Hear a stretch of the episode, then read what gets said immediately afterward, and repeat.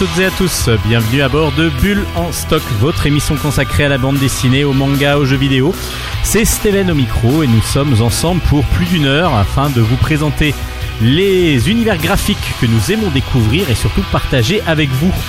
Je dis bien sûr nous parce que je suis non pas en studio avec Hélène, mais il va y avoir la chronique manga d'Hélène aujourd'hui.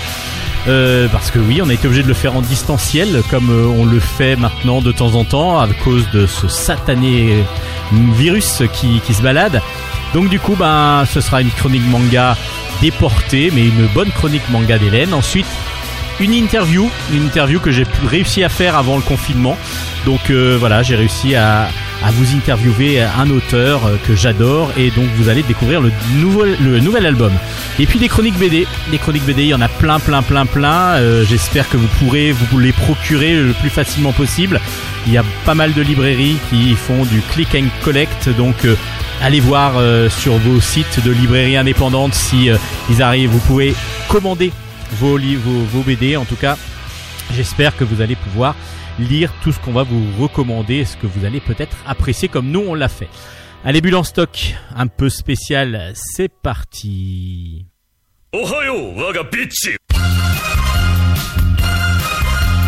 Chronique manga.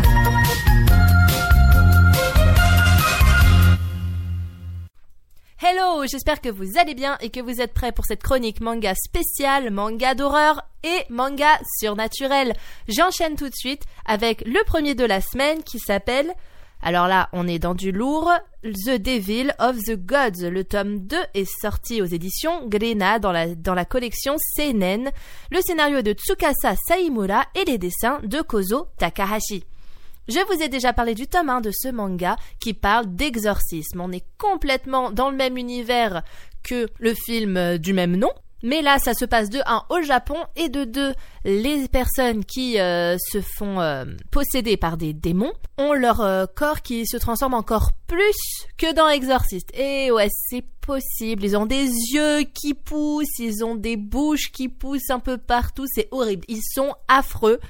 Mais si on aime justement euh, se faire peur, ce manga est parfait pour ça. Donc on suit l'aventure de Renji Amamiya qui a fait la rencontre du père Mitakura qui est exorciste et qui va lui apprendre donc à exorciser les personnes qui ont été possédées par des démons. Ce sont des démons vraiment sanguinaires qui ont pour objectif, vraisemblablement on n'a pas encore les tenants et les aboutissants, mais à mon avis ils veulent juste euh, semer la pagaille et s'arranger pour que les humains potentiellement disparaissent de la surface de la Terre. Hein. Je, je vois pas d'autre explication vu ce qu'ils font. Du coup, Lenji va faire la rencontre d'une jeune fille, d'une jeune lycéenne qui s'appelle Maho. Et en fait, dans la résidence où elle habite, il y a une vague de suicides. Alors lui, il se dit que c'est pas normal. Il se, euh, il va vers l'immeuble, donc enfin vers la résidence où elle habite, et il sent une présence démoniaque qui est autour donc euh, de ces immeubles. Et là, Lenji va se dire d'accord, ce n'est pas une vague de suicides, mais bien une force surnaturelle qui pousse ces gens à mettre fin à leur jour et ainsi il va venir en aide à la jeune Maho. Ce manga est parfait si vous aimez le sang, si vous aimez le gore, si vous aimez les histoires assez palpitantes et si vous aimez euh, justement le film Exorciste. On est complètement dans cette trame-là avec euh, parfois certaines pages euh, où justement Renji lève les bras au ciel et dit Monseigneur le Dieu, pourquoi faites-vous ça? Pourquoi vous n'empêchez pas ces, démons qui auparavant étaient vos anges à faire à semer le chaos sur nous, etc. Enfin bref, il y a une totale présence du christianisme dans le manga. En même temps, quand on parle d'exorcisme, très souvent,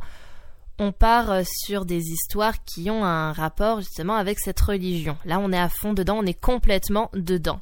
Les dessins sont sombres, euh, souvent il n'y a pas beaucoup de décors, par contre quand on montre des personnes possédées, elles sont absolument terrifiantes.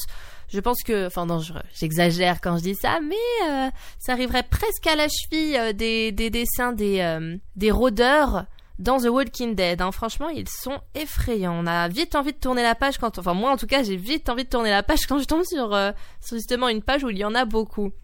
Et ils sont, ils sont terrifiants.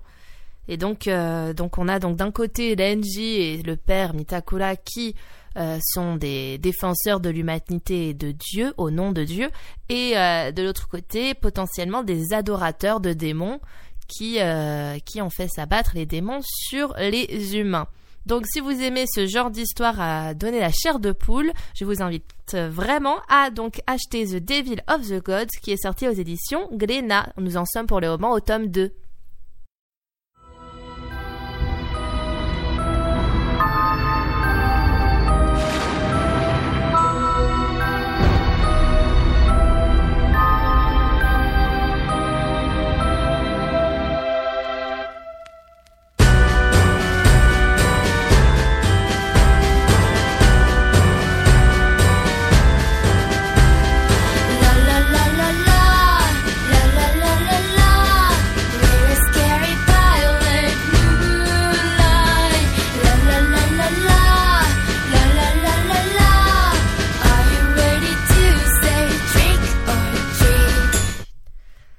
Oui, moi quand je vous dis que je suis dans le mood horreur et surnaturel, je joue le jeu à fond avec une musique sur euh, sur Halloween. Et j'enchaîne du coup avec mon deuxième manga de la chronique, il y en aura trois.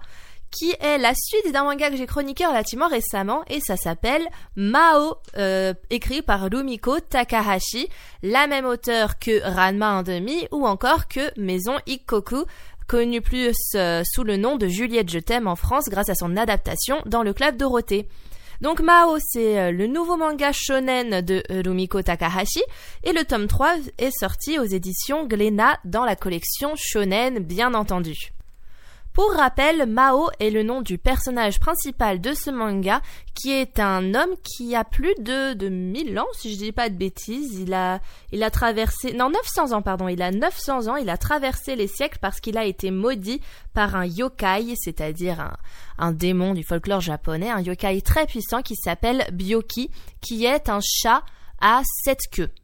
On reste dans le, dans le même concept, euh, on, retrouve l'équivalent de Byoki dans, bah, notamment dans Naruto. On connaît, je vous en ai déjà parlé, euh, le renard à neuf queues, le kitsune ou le kyubi, qui est donc euh, aussi un animal très présent dans le folklore japonais. Et là, il s'agit d'un chat donc à sept queues.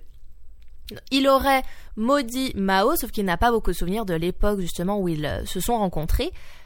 Et sauf que Mao est persuadé du coup du mal que Byoki lui a fait et veut donc se venger. On, apprend, on en apprend d'ailleurs dans ce tome 3 un peu plus sur l'histoire, sur le passé de Mao et euh, dans quelles circonstances s'est passée cette fameuse malédiction.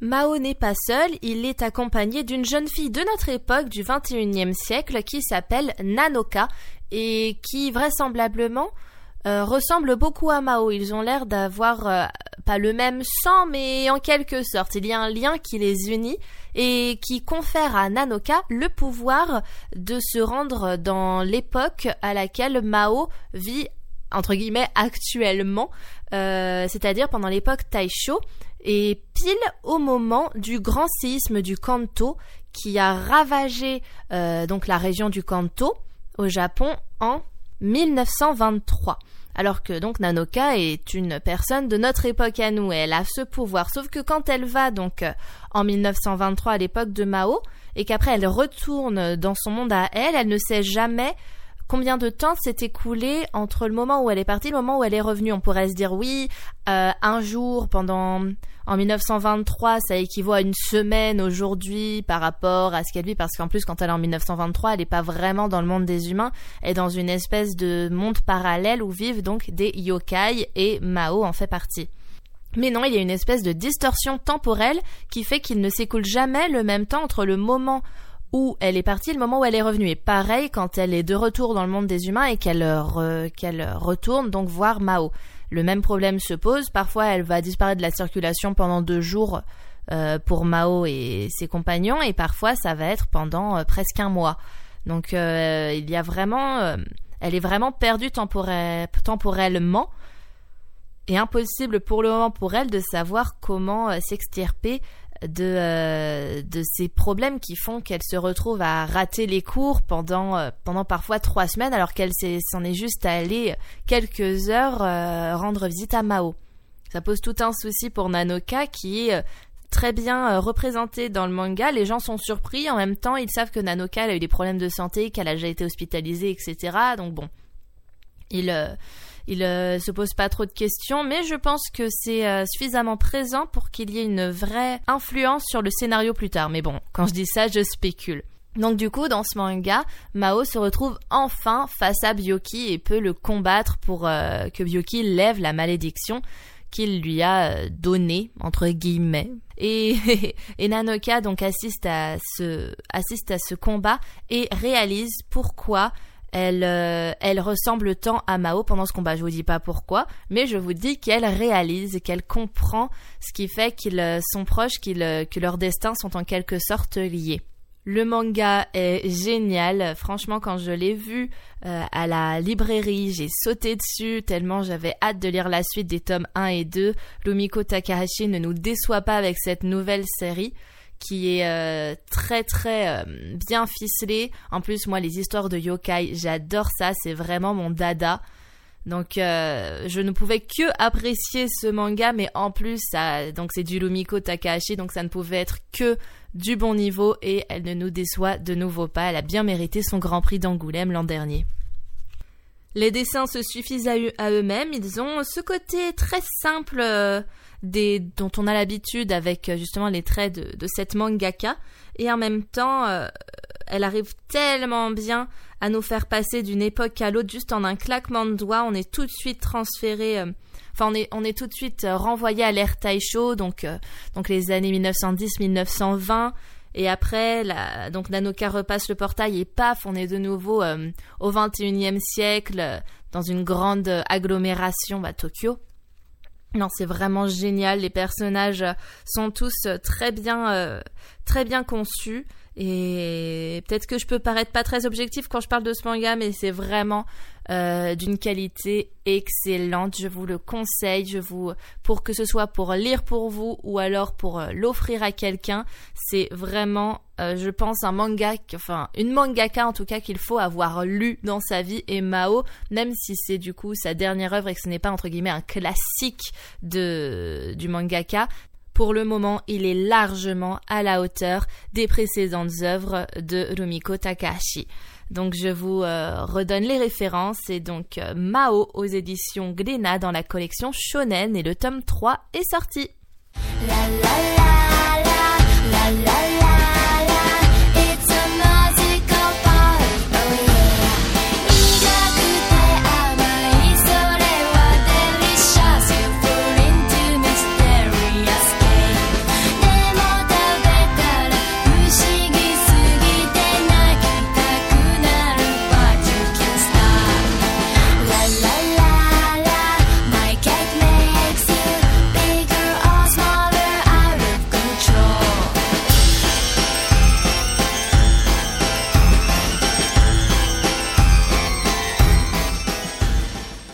Peut-être ne l'avez-vous pas remarqué, mais mes deux interludes musicaux venaient d'un seul et même morceau, d'un groupe japonais qui s'appelle Tommy Heavenly Six.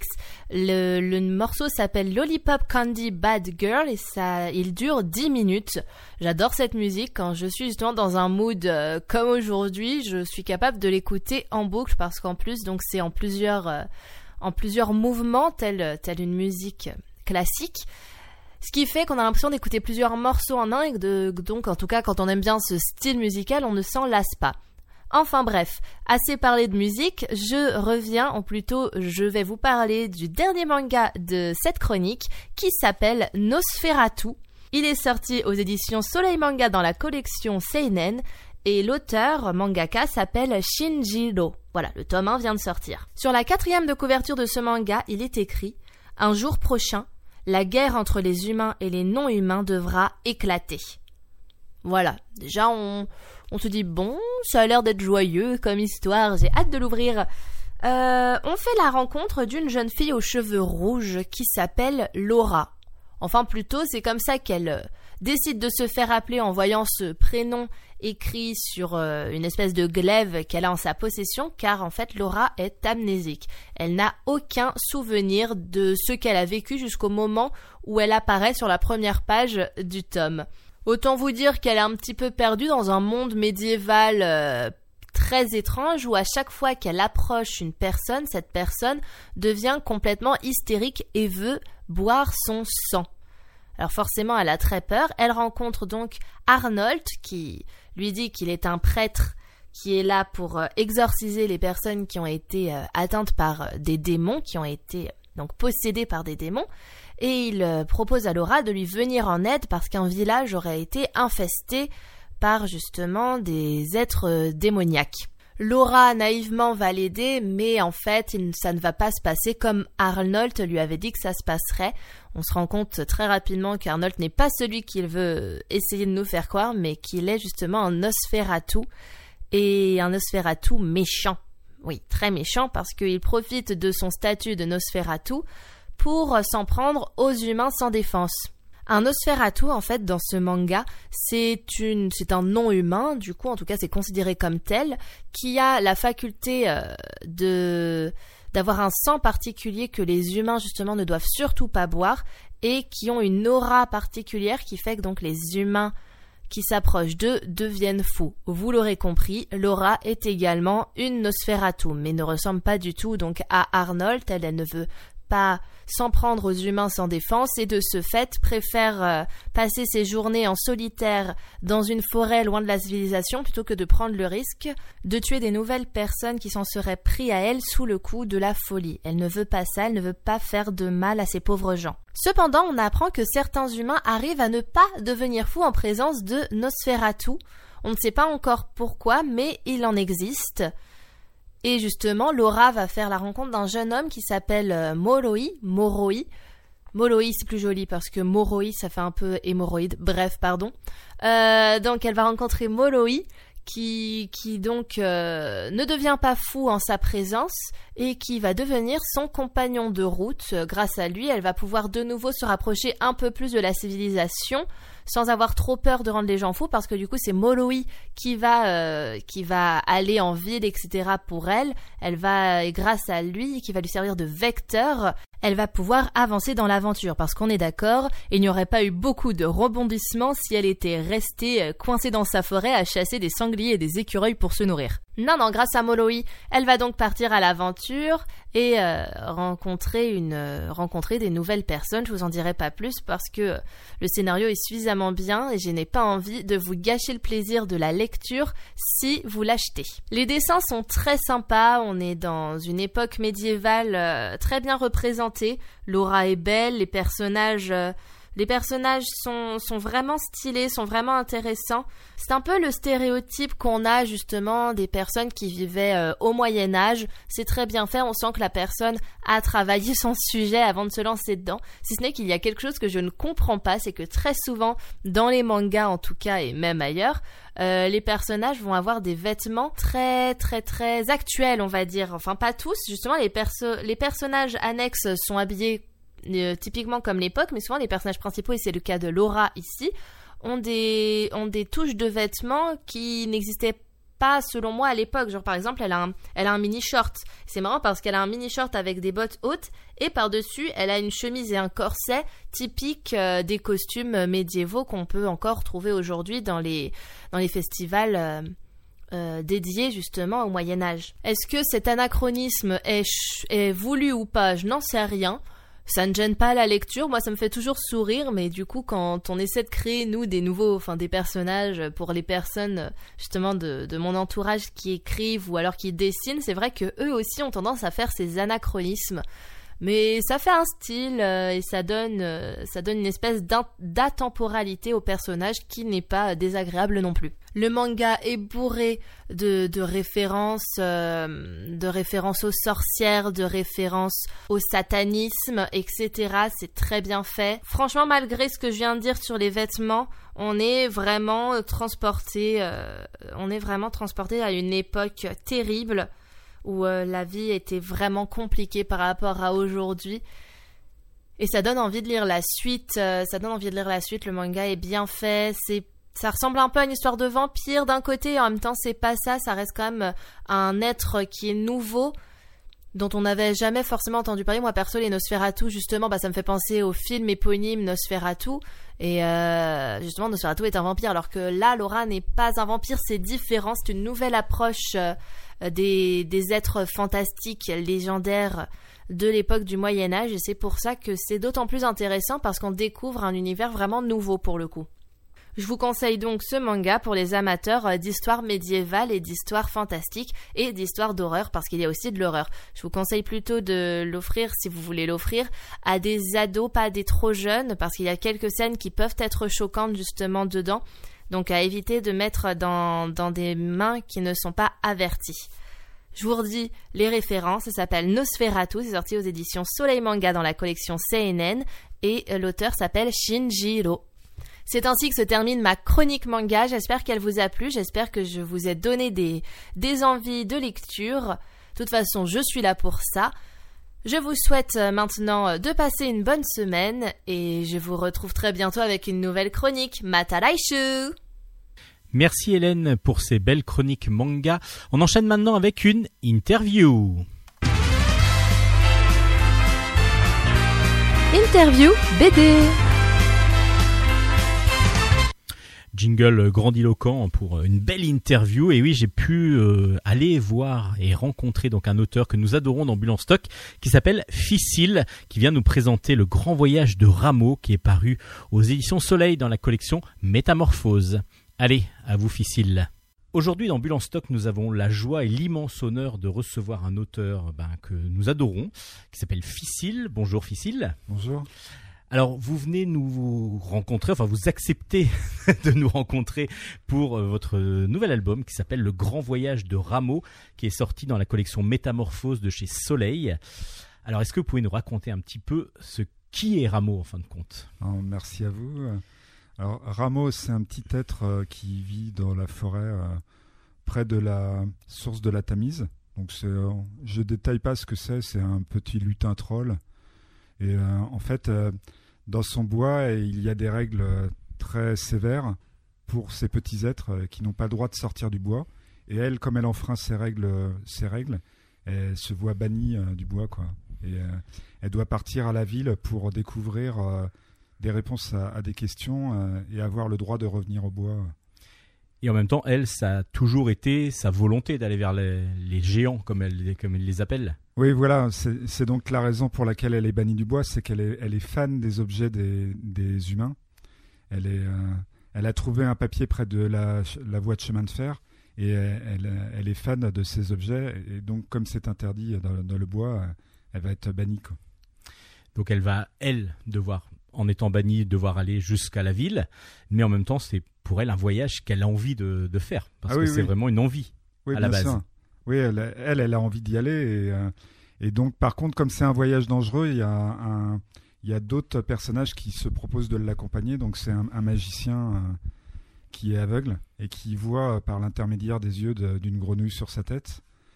Et sur le chemin, elle va rencontrer aussi une, une petite chenille qui, va, qui moi, en tant qu'auteur, va me permettre de faire des dialogues intérieurs. C'est un petit peu le Jiminy Cricket de, de Rameau, quoi. Un faire valoir, quoi. Et donc du coup, ben voilà le trio quatuor plutôt qui part à, l'aventure sur la Tamise, à dos d'oiseaux, à dos de poissons, plutôt de poissons au départ, parce qu'il y a la peur du vide. Et donc on va petit à petit nous aussi suivre l'aventure. Donc c'est ce qui est super agréable, euh, c'est que on suit la Tamise et on arrive à des endroits. Moi j'ai, je me suis vu regarder la carte pour voir où est-ce qu'on était à peu près, comme si euh, donc c'était volontairement un voyage pour traverser Londres. Oui oui, bah, il y avait cette idée euh, de remonter à la source.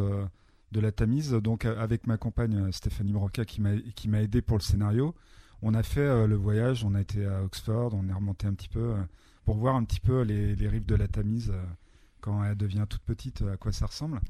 Et donc il y a ce voyage pour aller à la ville. Je voulais pas zapper ce voyage parce que pour moi c'était important de montrer comment des petits personnages, c'est un périple pour eux au niveau de la taille.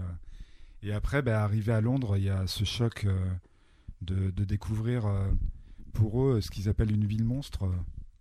Mais c'est un, des surnoms de, euh, de Londres à l'époque, la ville monstre. Oui, on parle de l'époque parce qu'on est à l'époque victorienne. Voilà, c'est ça. Donc on est fin du 19e siècle, c'est ça? Alors l'époque victorienne, ça, ça, dure assez longtemps, hein, de 1830 et quelques jusqu'à la fin du 19e siècle. Moi, on est vraiment à la fin de l'époque victorienne. C'est quasiment euh, au début du 20e siècle. Où la reine Victoria est très âgée et du coup, euh, je peux réutiliser un petit peu ça dans mon histoire où elle se souvient de, de ses souvenirs de, de jeunes mariés.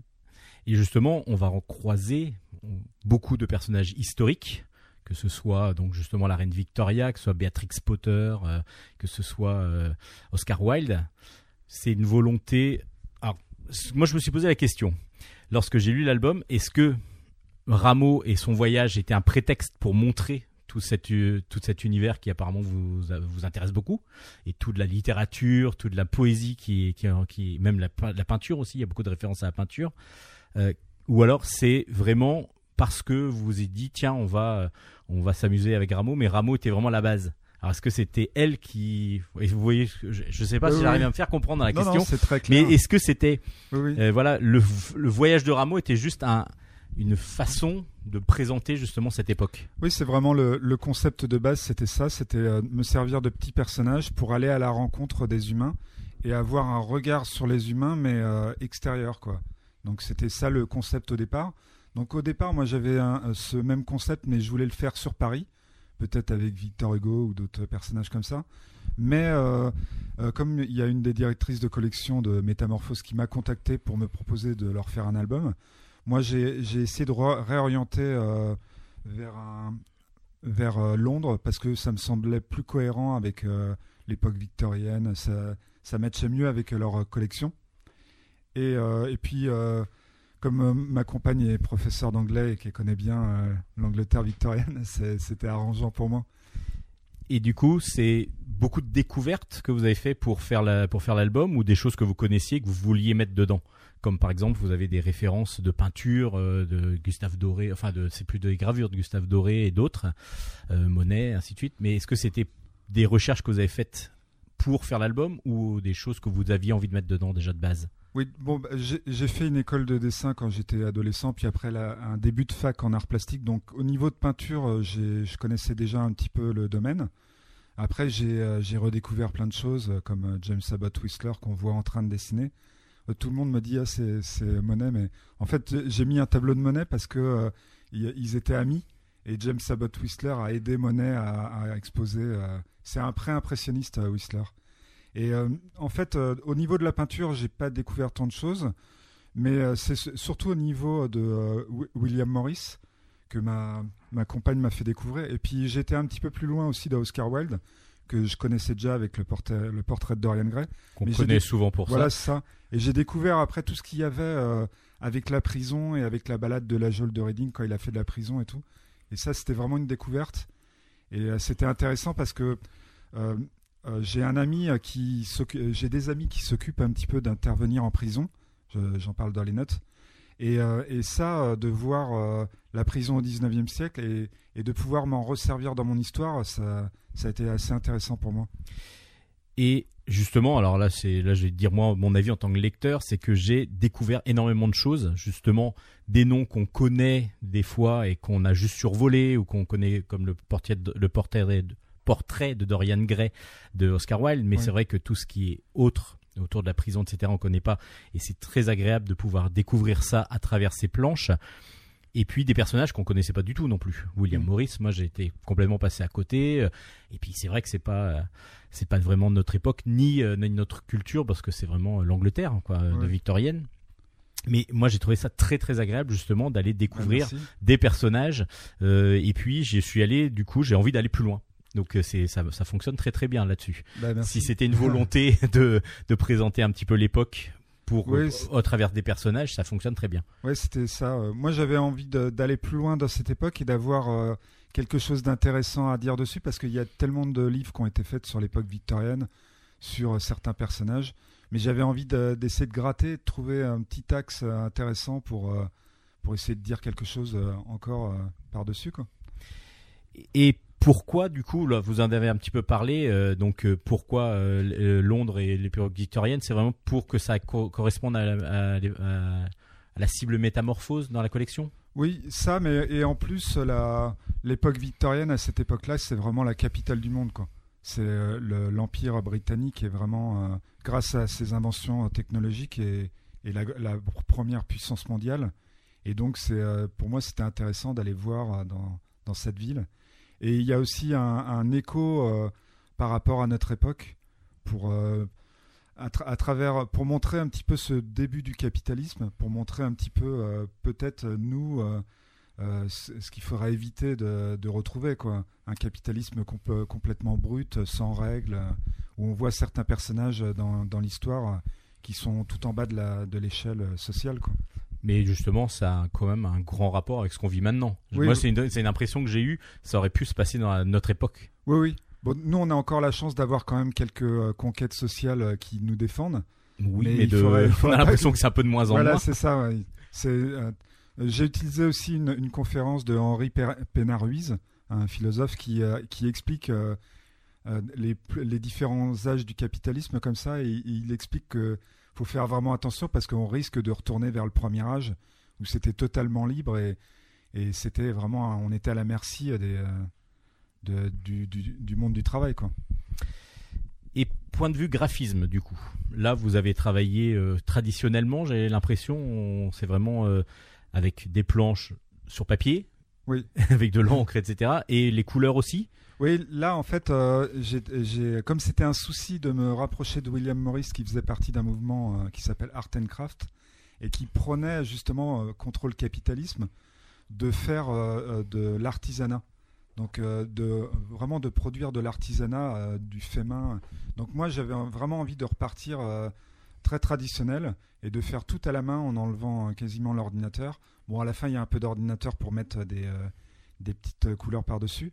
Mais sinon, euh, du, euh, de l'écriture jusqu'à à l'ancrage, plus avec un, un- un peu d'aquarelle par-dessus, c'est vraiment tout à la main. Quoi. Et ça se voit et c'est absolument magnifique. Les planches sont superbes. Euh, les personnages, alors, sont. On en parle pas.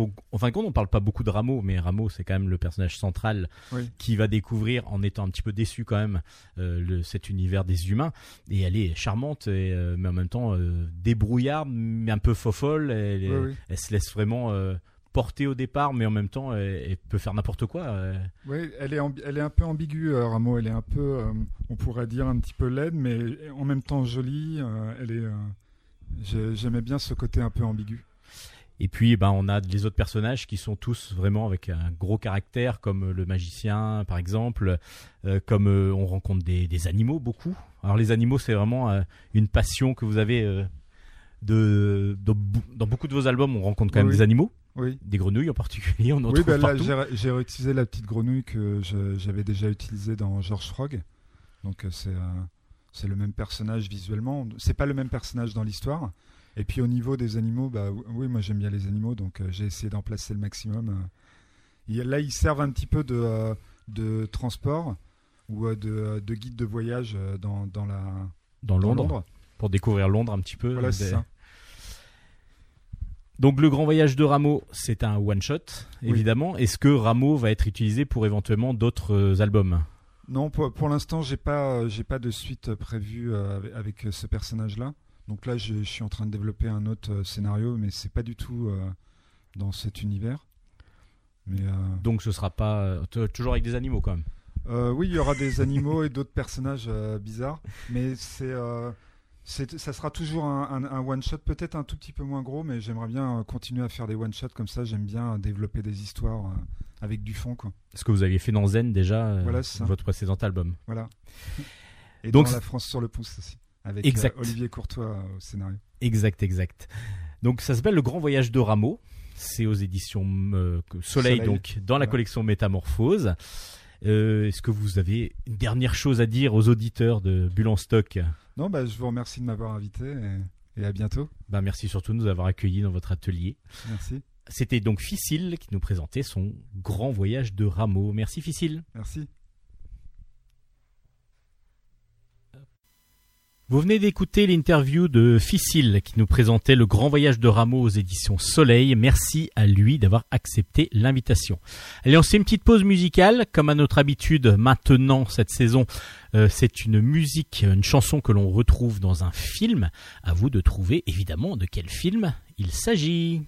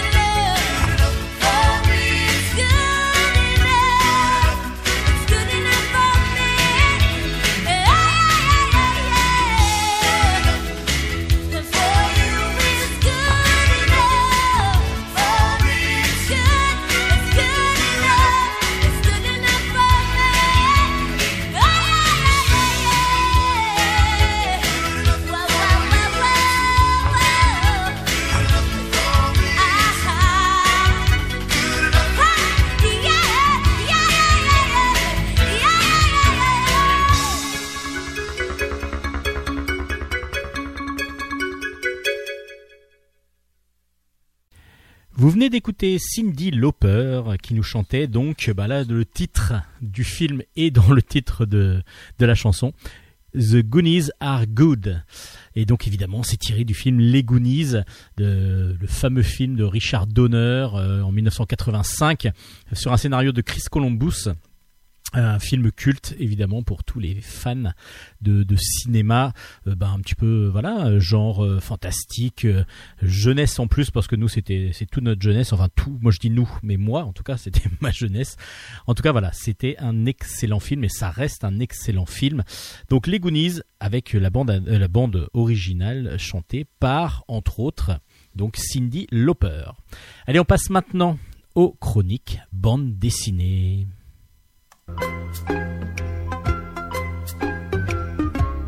Chronique bande dessinée. On commence ces chroniques avec euh, quelques coups de cœur, vraiment gros gros coups de cœur. Le premier s'appelle 9603 km, l'Odyssée de deux enfants. C'est de Marchetti, euh, Stéphane Marchetti au scénario, Cyril Pomès au dessin, et c'est aux éditions Futuropolis. C'est un récit mais poignant, en même temps une sorte d'aventure euh, qu'on aurait aimé euh, être une aventure totalement imaginaire, alors que là on est vraiment dans la réalité parce que c'est vraiment tiré pas de faits réels exactement de ces personnes-là, mais tiré de beaucoup de faits réels qui ont été un peu compilés pour faire cette histoire, l'histoire de Adil et Shafi. Adil, il a 12 ans, son cousin a 14 ans, donc euh, Shafi et ils sont en Afghanistan, en Afghanistan, mais au, là qui est pris en main par euh, les, talibans, euh, donc euh, et, Daesh. Donc du coup, on va suivre Adil, dont le père vient de mourir et qui de coup se retrouve sous la tutelle un petit peu de son oncle qui s'est remarié avec sa mère, mais son, son oncle est un, est un islamiste fondamentaliste qui veut absolument que Adil euh, fasse une école coranique.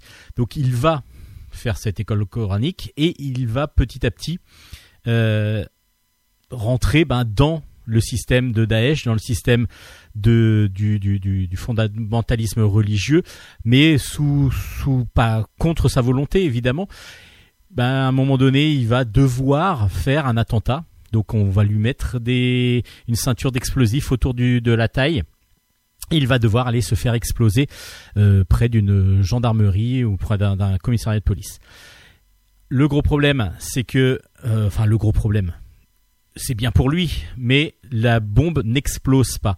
Et du coup, il va devoir fuir le, courroux de son oncle qui va, euh, qui veut le tuer tout simplement parce que en gros il n'a pas été capable de faire cet attentat euh, qu'il ne voulait absolument pas faire. Donc il va devoir fuir l'Afghanistan pour partir. Bah pour partir où? Bah il sait pas trop. À part que il va être euh, accompagné par son cousin Shafi, qui lui a son grand frère, qui est donc euh, le cousin d'Adil, qui habite en Angleterre. Donc qu'est-ce qu'ils vont faire?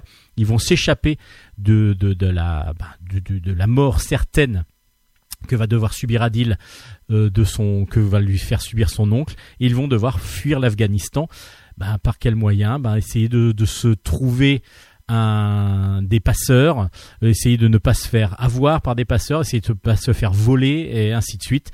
Et tout ça, c'est 9603 km parce que pour eux, l'Afghanistan et, et l'Angleterre, c'est proche, à part qu'il y a cette distance-là à parcourir euh, avec tous les dangers que cela comporte. C'est un récit, comme je disais, d'aventure. Euh, on a vraiment, on est pris dedans, ça c'est sûr, mais c'est tellement la vérité, et c'est de toute façon une réalité qui existe, enfin qui, qui, est là, qui est réelle, une réalité réelle. C'est très très fort là. Je viens de, faire une phrase absolument magnifique.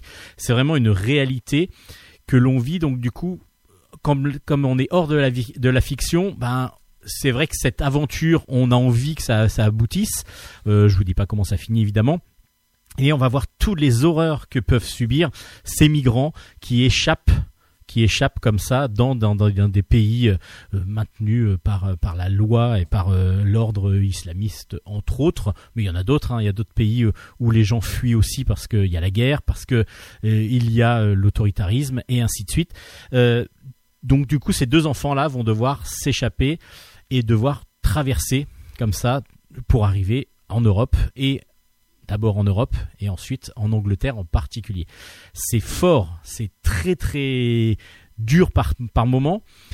Et en même temps, bah, on est vraiment, comme je vous disais, dans quelque chose d'action en fin de compte parce que Cyril Pomès arrive à donner beaucoup de vivacité et son dessin il est absolument génial et dès que les enfants s'échappent partent fuient Là, on va avoir comme une fuite en avant et on va suivre. Euh, c'est assez rapide. Il n'y a pas trop de, de, pause en fin de compte, comme a dû être leur voyage. Et donc, on suit comme ça les péripéties de ces enfants. Euh, c'est d'une force énorme. Le dessin est vivant euh, et, et, vraiment beau, vraiment beau et très dynamique. Et en même temps, les couleurs sont assez plombantes en, gros parce qu'il va le jouer beaucoup sur les, les, les sombres, le, le, noir, la nuit évidemment parce que souvent bah, il faut se déplacer la nuit. Et puis aussi euh, l'ocre, le, le, le assez sombre pour donner euh, une force encore plus grande aux planches qui sont absolument magnifiques. Vraiment, les planches sont sublimes. Le propos est absolument génial, euh, enfin génial et, prenant et surtout très douloureux à suivre. Et on a vraiment envie de d'arriver au bout de, l'aventure en espérant euh, le mieux et non pas le pire. Cet album-là est vraiment absolument magnifique. Ça s'appelle 9603 km, l'Odyssée de deux enfants aux éditions Futuropolis. Une grosse recommandation de Bulle en stock parce que vraiment c'est un récit émouvant, euh, fort et qui en plus est basé sur des faits évidemment réels. Euh, donc du coup c'est par plusieurs reportages et plusieurs témoignages que ont été créés, qu'a été créée cette, cette histoire, euh, donc euh, menée de main de maître par Stéphane Marchetti et vraiment illustrée à la perfection par Cyril Pomès. Un excellent album aux éditions Futuropolis, 9603 km. Notre grosse grosse sorti aussi à mon goût 300 euh, grammes. C'est aux éditions Camiti c'est de Damien Marie au scénario et de Carl Tollet euh, au, dessin. Alors Carl Tollet on le connaît plus sous le nom de Carl T exactement. C'est déjà les auteurs qui nous avaient offert la cuisine du diable. Euh, là on est sur un récit très noir aussi bah, de toute façon, ce n'est que du noir et blanc. Alors le noir et blanc maîtrisé, mais de main de maître, de pinceau de maître, dirons-nous, par le Carl T, qui nous donne des ambiances dans ce noir et blanc d'une force énorme. Euh, on a des, des, ambiances de mer parce que ça se passe en 1643. On a des pirates, on a donc des vaisseaux euh, qui se battent, etc. Et c'est impressionnant. Et toute la texture en plus, il y a un jeu sur les textures comme de la mer, le ciel, qui sont absolument magnifiques. Des fois, je me suis bloqué sur une case et je l'admirais. Je l'admirais tellement c'était beau. Donc déjà graphiquement, vous allez être aux anges avec un dessin réaliste pour les pour les personnages et surtout après d'une ambiance donnée par, comme je vous dis, des textures et un noir et blanc absolument superbement maîtrisé par Carl. Alors, est-ce que l'histoire vaut le coup? Ben oui, si c'est un gros coup de cœur de Bulle stock, oui, l'histoire vaut le coup parce qu'on suit Agnès en 1643. Donc, euh, on est à Amsterdam et c'est une, jeune demoiselle qui survit, euh, qui survit euh, tant bien que mal à donc à cette époque assez difficile. Elle le vend de l'épicine. Alors, l'épicine, c'est une drogue, une drogue faite à partir de, de sortes de verre dont elle, elle est, elle est complètement droguée, elle est complètement accro. Donc du coup, pour pouvoir euh, se subvenir à ses besoins, pour pouvoir subvenir à ses besoins, euh, donc pour manger, mais aussi pour se droguer, elle est obligée d'en vendre justement de cette euh, de cette drogue. Elle va en acheter 300 grammes, d'où le nom de l'album. Mais évidemment, ces 300 grammes là, elle se dit ben je vais moi la, la mélanger, la couper, pour ensuite en faire euh, des en faire des doses, revendre les doses et moi je pourrais garder une partie et puis l'argent euh, récolté euh, ça va pouvoir me faire rembourser ce prêteur, ce fameux prêteur qui m'a donc fait confiance. À part que ça va pas se passer du tout comme ça, évidemment, évidemment. on est sur un récit comme ça d'aventure vraiment mais en même temps matinée de fantastique parce que cette cette drogue n'existant pas euh, ça ça on est sur une époque euh, autre euh, aussi. Enfin c'est sur sur sur quelque chose d'assez différent. Il y a plusieurs il y a plusieurs styles dans cet album. On est vraiment sur un bon récit fantastique un bon récit pardon historique mais une bonne aventure historique. On est aussi sur du fantastique. Je vous en dis pas trop mais il y a tout un côté fantastique parce que cette femme là, cette Agnès, donc va être poursuivie évidemment par le prêteur parce qu'elle ne peut pas rembourser. Alors je vous dis pas non plus exactement ce qui se passe. J'ai pas trop envie d'en dévoiler et en même temps il faut que j'en dévoile un petit peu. Mais elle n'est pas, ce n'est pas le seul à vouloir euh, ce prêteur à vouloir récupérer Agnès. Il y a aussi un pirate qui veut la récupérer, un pirate aveugle qui va petit à petit euh, se faire connaître euh, de par, par, plus par plus mauvaise des façons évidemment. Bah, ça devenait un grand pirate. si je vous parle de hollandais volant, vous allez peut-être comprendre. Mais pourquoi tout ça? Pourquoi tout ça? Pourquoi Agnès est tel si recherché. Alors c'est super bien maîtrisé graphiquement, je vous le disais, et scénaristiquement aussi, on est pris dedans parce que il y a un jeu très intelligent qu'a fait Damien Marie. C'est nous des chapitres très courts, dont on est à 2-3 pages, 4-5 par moment, euh, des pages avec à chaque fois au début de chapitre, c'est euh, Agnès de nos jours. Donc Agnès à un moment T, un moment où on, lit, euh, on, lit l'album. Agnès trois jours avant. Agnès euh, cinq jours avant. Donc on reprend. Donc la, la, lecture n'est pas linéaire. La lecture, ça va être bah, le trois jours avant, évidemment, ça va être un flashback sous forme de flashback. Et puis il y a d'autres personnages donc qui va euh, qui vont aussi rentrer en jeu comme ça et qui vont être mis petit à petit donc dans, l'histoire avec leur euh, leur flashback avec les moments euh, quand les quand on suit au moment présent l'histoire. Et donc du coup nous petit à petit dans notre tête on va remettre tout ça en place et ça rend super bien. C'est très très bien maîtrisé. J'avais peur de me perdre justement dans la lecture en me disant alors ça c'est avant ça c'est après. Et en fin de compte non c'est lisible d'une façon magistrale le graphisme est absolument magnifique. Il y a une histoire de pirate, oui. Il y a une histoire d'aventure, oui. Mais il y a aussi une histoire fantastique derrière. Je vous en dis pas trop. J'ai pas trop envie de spoiler justement euh, cette histoire parce que elle m'a surprise. Et ce qui est intéressant justement dans une bande dessinée, c'est qu'aussi on soit surpris, qu'on n'ait pas, qu'on ait l'impression de lire quelque chose d'assez nouveau euh, dans, dans ce qu'on lit. Donc du coup, ça s'appelle 300 grammes c'est euh, de Damien Marie au scénario, de Karl Tollet pardon, au dessin, car le T exactement, et c'est aux éditions, des excellentes éditions, euh, jeunes éditions, qui j'espère vont continuer sur celle de, la sorte et surtout avec une, aussi bonne recherche euh, éditoriale et que ça. Ça s'appelle donc les éditions Camiti. Allez-y, vous n'allez pas être déçus.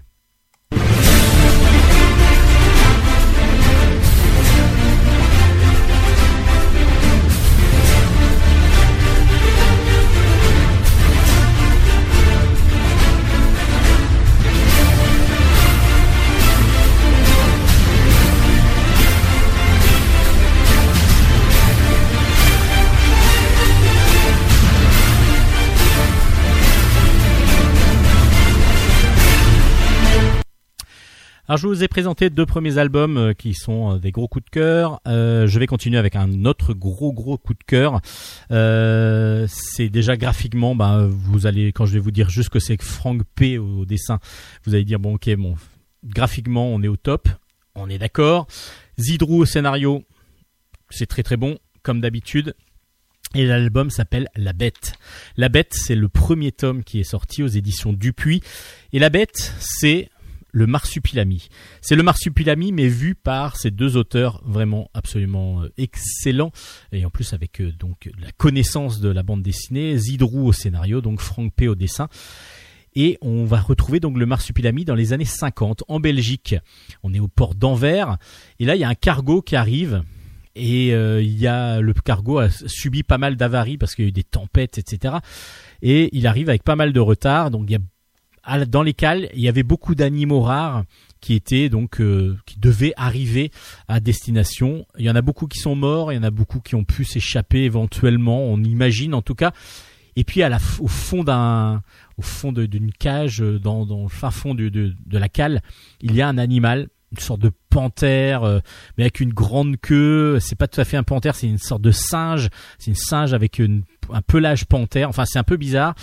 Et donc cet animal, donc il est prêt à mourir, il est vraiment pas bien, il est vraiment pas bien, et il va euh, réussir à s'échapper. Cet animal, cet animal qui, euh, qui, capturé par les Indiens Chahutas, va réussir à s'échapper. Donc du coup, il va bah, essayer de trouver refuge, enfin en tout cas essayer de s'en sortir, ce marsupilami, parce que vous avez bien compris que c'était lui, évidemment. Mais on suit aussi François. François, c'est un petit gamin euh, de Bruxelles qui euh, est raillé par ses, il est même euh, complètement harcelé par ses, par ses camarades de classe parce que sa maman l'a eu avec un amour qu'elle a eu pendant la guerre, parce qu'on est juste après la guerre, et donc par un amoureux allemand, malheureusement euh, pour lui, parce que du coup, bah, ça a été plutôt mal vu, ce qui est assez, ce qui était le, cas à l'époque, euh, même si l'amour était sincère, évidemment. Euh, et donc François, lui, s'échappe un petit peu de son quotidien grâce aux animaux qu'il recueille et qu'il soigne. Et donc sa maman bah, fait euh, de bonne fortune, euh, enfin fait de mauvaise fortune bon cœur. Elle accepte malgré le fait qu'il soit assez pauvre, qu'elle elle vende des, des, des, crustacés euh, sur, sur le port, mais avec difficulté par moment. Même qu'il soit assez, assez pauvre, elle recueille avec le avec François, bah, elle accepte qu'il recueille euh, tous les animaux qui sont blessés, euh, qui sont qui sont en danger. Donc ils, ils ont beaucoup, ils ont une faune euh, énorme chez eux dans leur dans leur ferme. Et puis ben François va trouver de l'aide aussi un petit peu par, avec son, son professeur, son instituteur, qui ne serait pas indifférent au charme de la maman de François. Mais évidemment, ben les deux François et le marsupilami vont se rencontrer, à part que le marsupilami étant euh, a été violenté, a été euh, enfermé, et donc il n'est pas tout à fait le marsupilami qu'on peut connaître dans, dans, les, dans les albums de Franquin, de, Spirou, etc. Euh, parce que il, a, il est vraiment une bête sauvage. C'est vraiment une bête sauvage que François va devoir réussir à apprivoiser, déjà à essayer de découvrir ce que c'est exactement. Donc, mais c'est absolument génial. C'est absolument génial parce que Zidrou a trouvé une idée euh, folle. Donc il fait son, son, son marsupilami à lui. Donc ne vous attendez pas à avoir autant de joyeuseté, dirons-nous, autant de, d'allégresse que dans les albums où, on est plus du côté cartoon. Là, on est vraiment dans quelque chose de plus réaliste, de plus, de plus fort. Déjà émotionnellement, il y a beaucoup plus d'émotions. Il n'y a pas beaucoup d'humour. Et euh, la bête, est vraiment euh, superbement bien dessiné par Frank P. Avec euh, que de que de la couleur directe et puis euh, beaucoup de jeux de de, de crayonnés, de, de, de gris qui vont donner une ambiance assez assez sombre, assez assez dense aussi à certains sur certaines planches. parce qu'on a l'impression qu'il y a toujours un peu de brouillard, et c'est toujours un petit peu sombre justement même dans les couleurs. Le marsupilami, ne vous attendez pas non plus à le voir très rond, très cartoon. Justement, il y a euh, quelque chose d'un peu plus réaliste.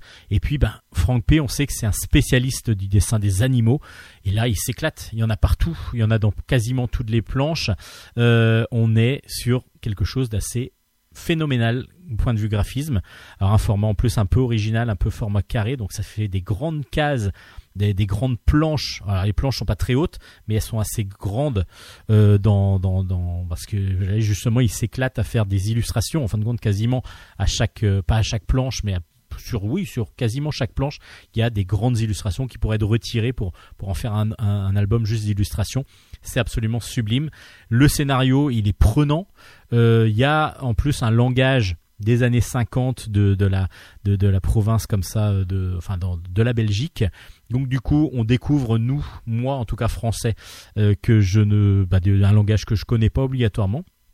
Et du coup, c'est très vivant aussi de ce côté-là parce qu'on a vraiment l'impression d'y être et d'être euh, mis dans cette euh, dans cette ambiance de post post guerre, post deuxième guerre mondiale dans les, la banlieue bruxelloise. Le Marsupilami de Frank P. et Zidrou aux éditions Dupuis, ça s'appelle La Bête et c'est absolument phénoménal de d'écriture, mais aussi de graphisme. Évidemment, le graphisme est un pur chef-d'œuvre. 5 ans 5 ans, c'est c'est un récit complet de Terry Moore. Euh, là, on va passer sur un autre style graphique, mais un style aussi euh, très élégant, euh, très noir et blanc aussi. Non pas aussi, là il y a beaucoup de couleurs, mais c'était comme je repars sur 300 grammes. Là noir et blanc, mais beaucoup plus fin justement et avec beaucoup moins de, de, jeu entre le, les, ombrages et puis le la comment dire le contraste du noir et du blanc. Merci mon cerveau d'avoir retrouvé le mot à ce moment-là.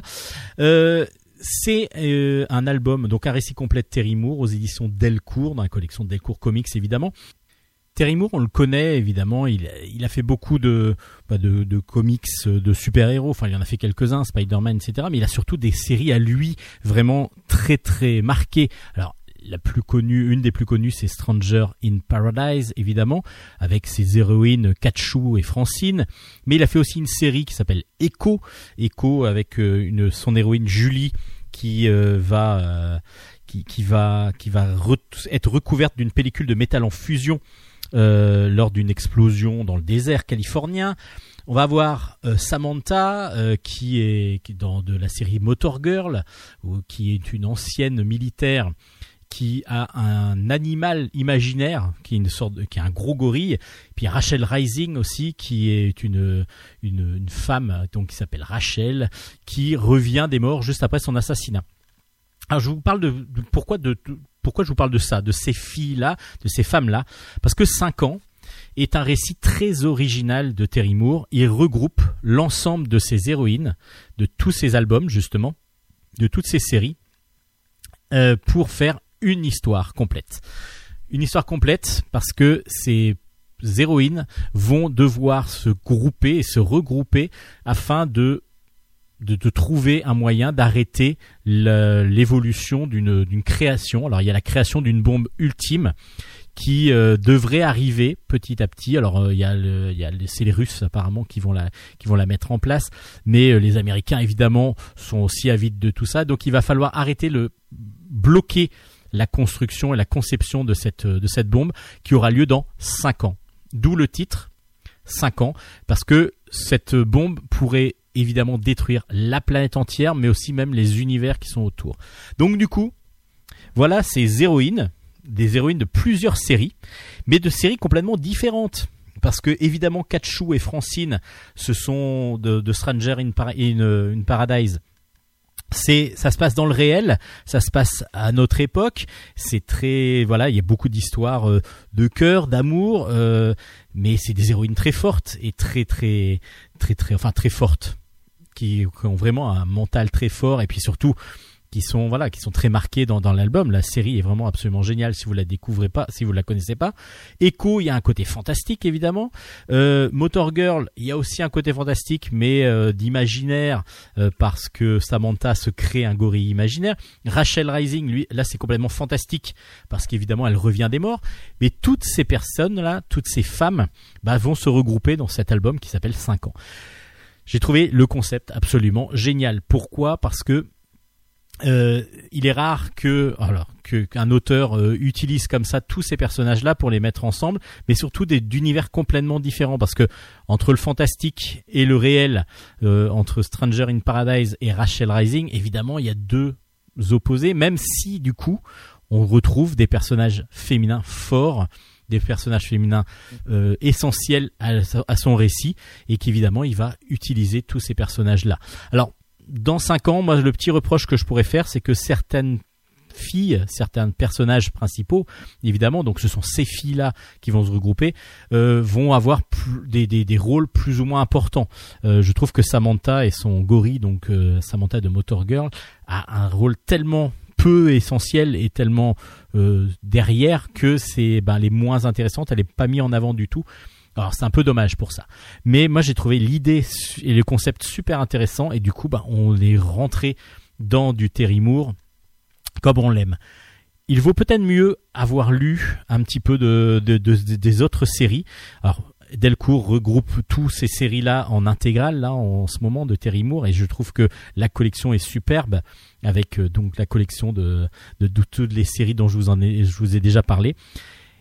C'est un auteur à part entière avec qui a pour but de, à chaque fois de nous faire de nous divertir mais avec beaucoup beaucoup de réflexion derrière tout son propos parce que là il y a plus de réflexion que de que de que comment dire que de scènes d'action évidemment. Terry Moore il n'est pas connu pour ses scènes d'action il est vraiment connu pour plutôt son tout, toute la tout ce qu'il veut toute la psychologie de ses personnages qui est très très développée dans Stranger in Paradise en particulier. Et c'est super intéressant super super intéressant essayez de lire peut-être avant les autres séries, mais vous pouvez quand même le lire séparément. Mais vous n'avez pas justement les caractères de chacune.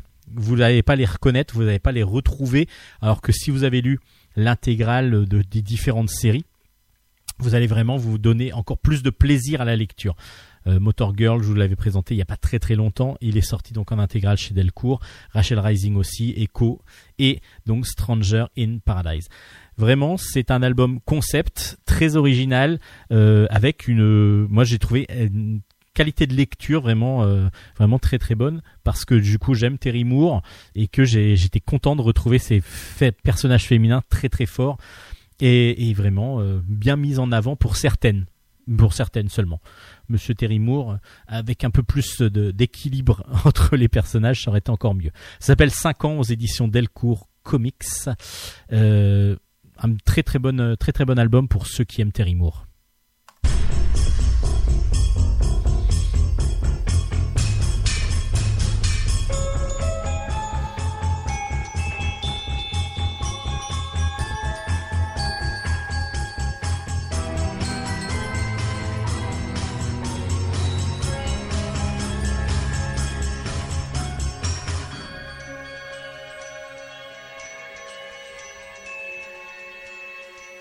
On enchaîne avec Croc Park.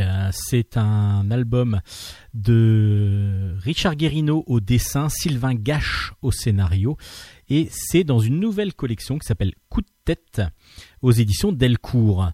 Euh, Coup de tête va nous parler à chaque fois d'histoire, avec un grand H évidemment, et euh, à chaque fois une histoire qui est liée avec un sport sport. Et là justement, Croc Park donc nous raconte une deux deux matchs deux matchs de, de, sport qui ont eu lieu donc dans ce fameux stade parce que Croc Park est un stade c'est un, stade de, de, de rugby gaélique donc euh, du coup, ce n'est pas le rugby à 15, mais ce sont donc le sport traditionnel avec une autre règle évidemment que le rugby à 15. Le Croc Park, c'est donc l'enceinte des sports traditionnels irlandais, donc qui est spécialisé et réservé que aux sports traditionnels irlandais. Donc du coup, il doit y avoir du football gaélique euh, qui, joue normalement. À part que on est en 2007 et il y a un tournoi des, des, des six nations des cinq nations, je crois, à l'époque. Nantes, c'est Destination déjà à l'époque en 2007, euh, qui devait se jouer normalement à Lansdowne Road, qui est donc le grand stade euh, de, rugby d'Irlande. Euh, à part que bah, le Lansdowne Road n'était pas disponible parce qu'il était en travaux et il a fallu donc se reporter sur Croc Park. À part que Croc Park, c'est un stade donc normalement irlandais et que pour les jeux irlandais. Et donc là, accueillir un match de rugby, bon, ça peut le faire, à part que le match, ce sera Irlande-Angleterre. Angleterre étant euh, évidemment le la grosse nation euh, concurrente de l'Irlande et pas qu'en sport évidemment parce que il y a tout l'indépendance les indépendantistes irlandais évidemment qui sont toujours enfin qui sont maintenant un peu plus en retrait mais qui à l'époque étaient très très virulents et tout ça va rappeler donc à, des, anciens le Croc Park justement et un fameux match qui avait eu lieu en 1920 le 21 novembre exactement 1920 de là de, football gaélique. Et Croc Park euh, a été euh, donc euh, le lieu d'un massacre. Le lieu d'un massacre. Pourquoi? Alors Là justement, c'est ce qui va l'histoire que va nous raconter donc Sylvain Gache en mettant en, parallèle les deux matchs, les deux matchs, celui de 1920, celui de 2007 parce que évidemment les Irlandais ne veulent pas qu'on joue à Croc Park à cause de ce qui s'est passé, ce fameux Bloody Sunday, le dimanche sanglant, euh, en 2920, parce qu'il y en a eu deux des, Bloody Sunday, euh, et celui-là, c'était donc une représaille des Anglais euh, qui sont venus tuer beaucoup d'Irlandais dans le stade parce que ils avaient justement l'IRA avait décimé une bande, d'anglais euh, dans le matin même, donc euh, à Dublin. Euh, c'était dirigé par Michael Collins qu'on connaît et en représailles les Anglais ont cru bon aller tuer les spectateurs pensant que les ceux qui avaient fait les attentats le matin euh, étaient dans, les dans le stade et donc euh, allaient, euh, allaient être tués en même temps que, que tout le monde. C'est donc ce dimanche sanglant qui, qui nous est expliqué par euh, Sylvain Gache. Évidemment, il y a tout le récit historique derrière. Il faut connaître un petit peu quand même le passif entre l'Irlande et l'Angleterre pour pouvoir vraiment apprécier au mieux le scénario. Après, il y a par moments des, moments où on se dit, alors lui, il est, est où, lui, il est de quel côté? Des fois, on s'y perd un tout petit peu, mais en fin de compte, c'est assez facilement lisible et, on s'y retrouve assez facilement. Et puis le dessin euh, virtuose de Richard Guérino euh, nous fait vraiment euh, nous fait rentrer dans l'histoire et de la meilleure des façons.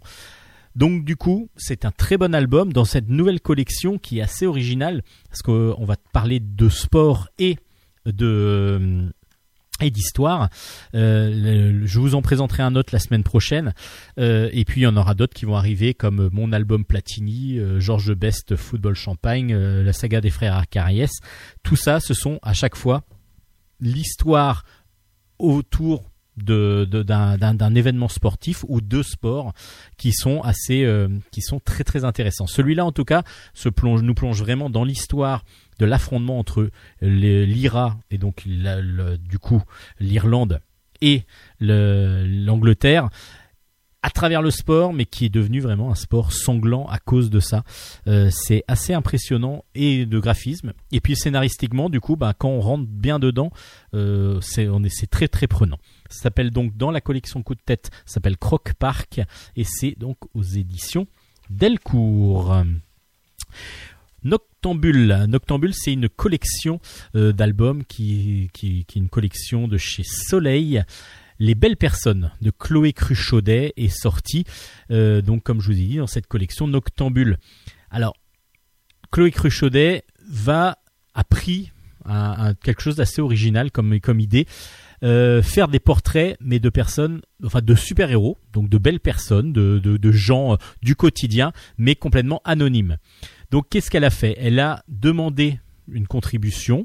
Elle a dit bah voilà, donnez-moi des exemples de personnes autour de vous qui pour vous peuvent représenter des gens euh, vraiment sages, vraiment intéressants, des belles gens, des belles personnes, comme, comme dit le titre de l'album. Et du coup, elle en a fait petit à petit des petits chapitres de 3-4 pages où on va découvrir bah, plusieurs personnes comme Denise qui apparemment est une sorcière bon, souvent on se cache derrière ces mots un petit peu virulents euh, d'autres choses évidemment.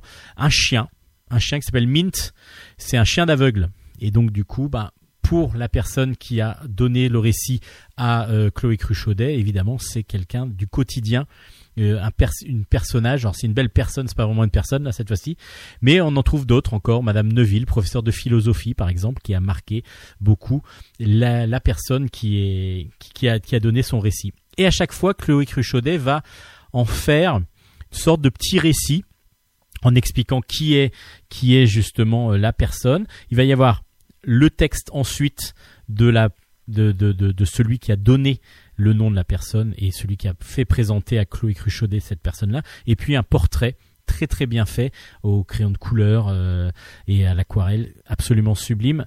Et justement, l'album va prendre des tournures dans chaque chapitre un petit peu différents parce que Chloé Cruchaudet va utiliser différents styles et graphiques mais aussi de narration pour pouvoir présenter chaque personne. Alors des fois ça va être très poétique, des fois ça va être plus terre à terre, euh, des fois ça voilà, on va vraiment rentrer dans le quotidien de ces belles personnes que nous présente Chloé Cruchaudet à travers donc plusieurs portraits, il y en a une petite quinzaine, une petite dizaine je crois, euh, qui a vraiment euh, qui a vraiment choisi un style graphique pour chaque personnage.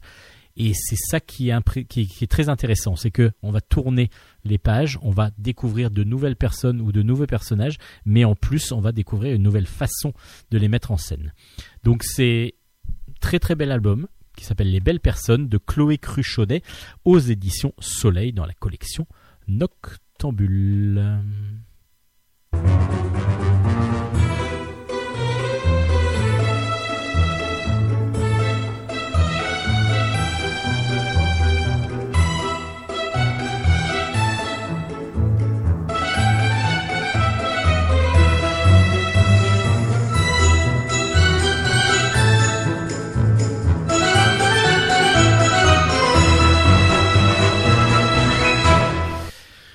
Continue avec euh, Polly.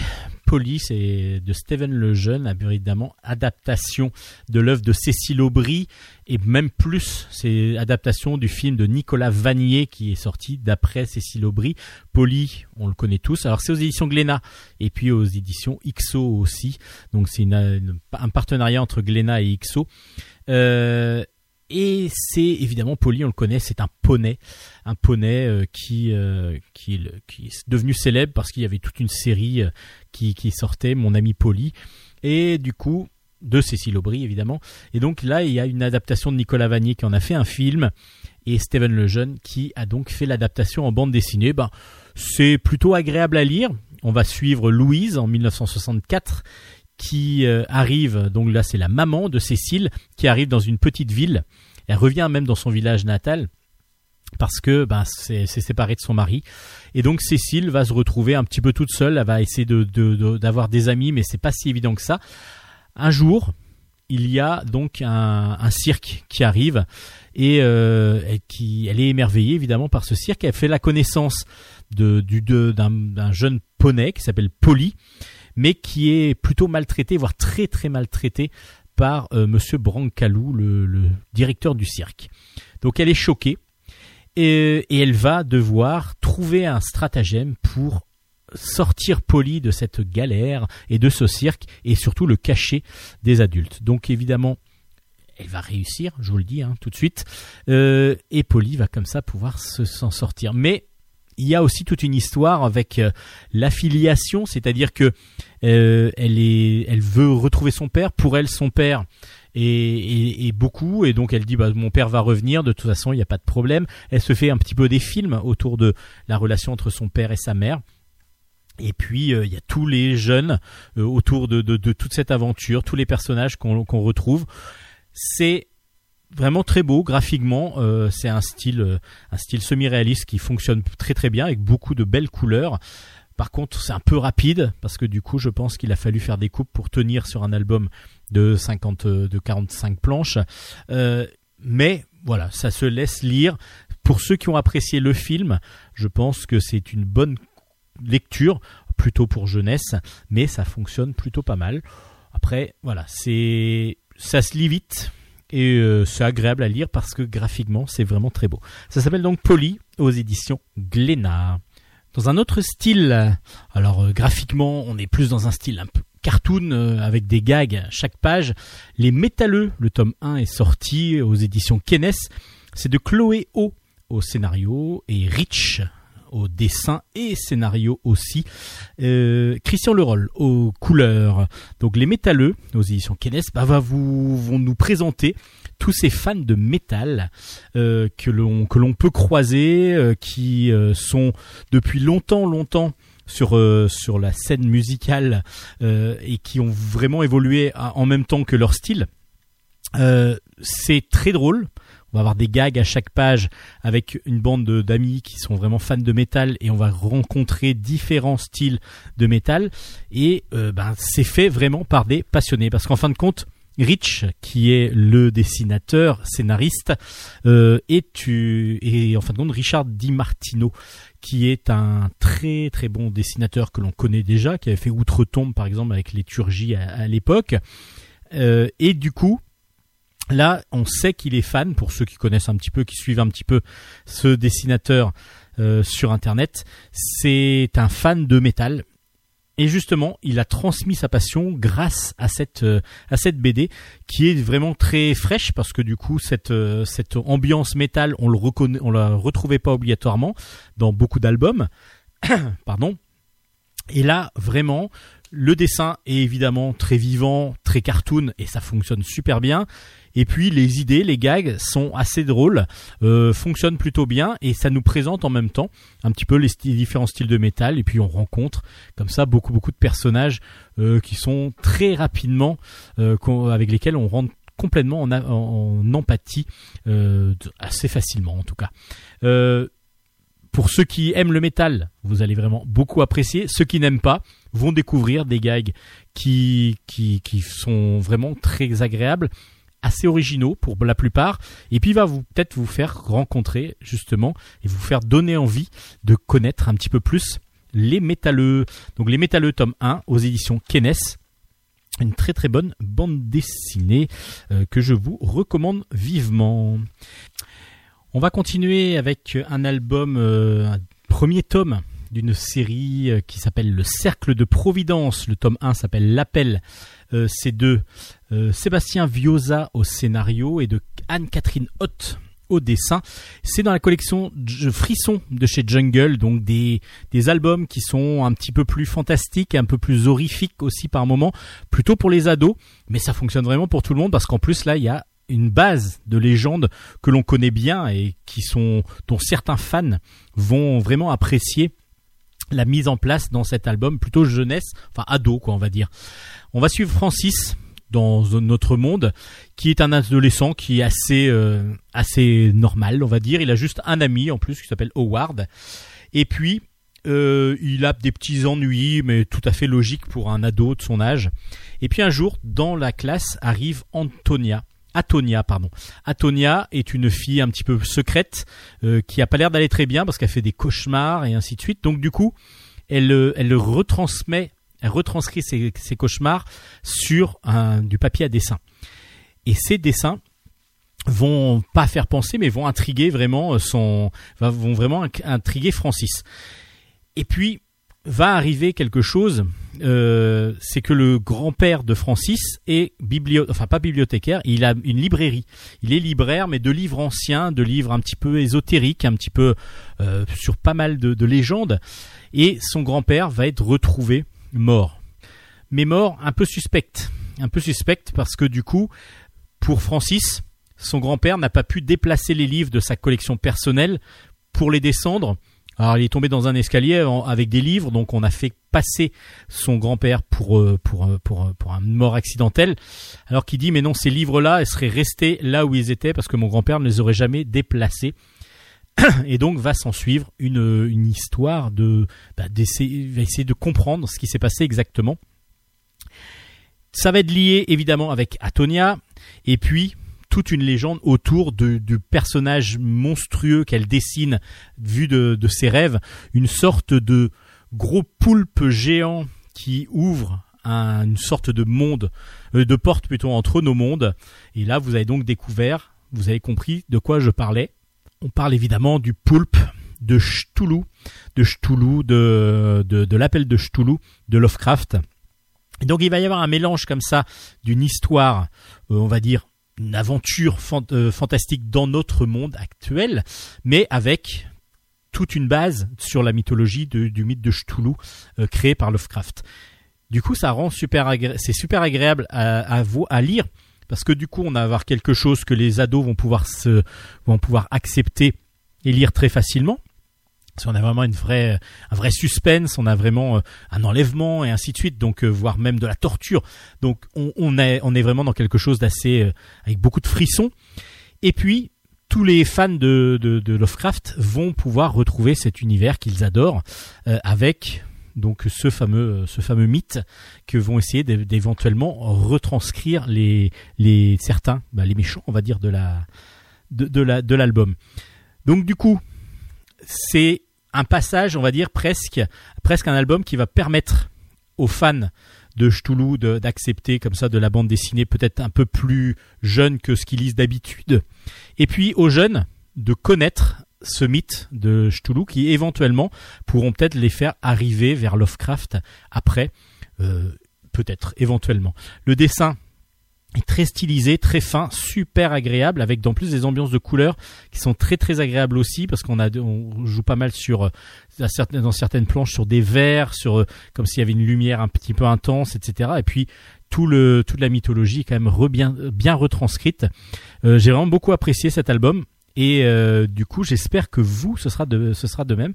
Je vais les faire lire par mes ados d'élèves pour voir si eux accrochent de la même façon.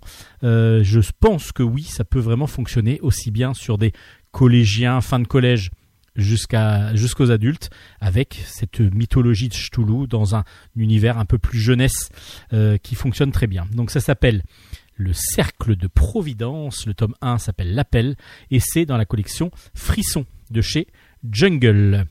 Puis on va rester un peu dans le fantastique avec Mason Monet, enquêteur paranormal certifié.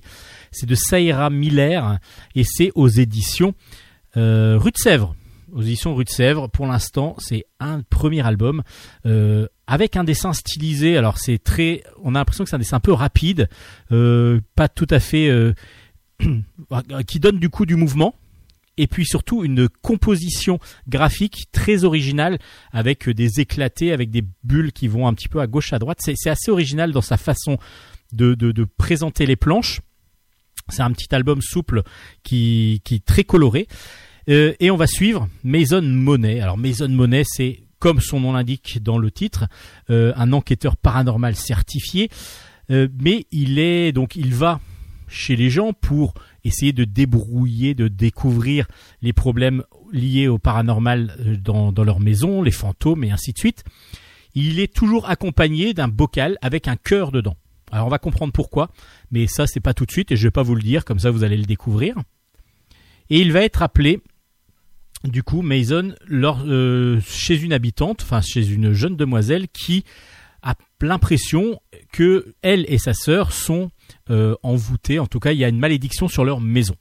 Donc Mason arrive et puis il faut savoir qu'il est en concurrence avec la société des phénomènes paranormaux.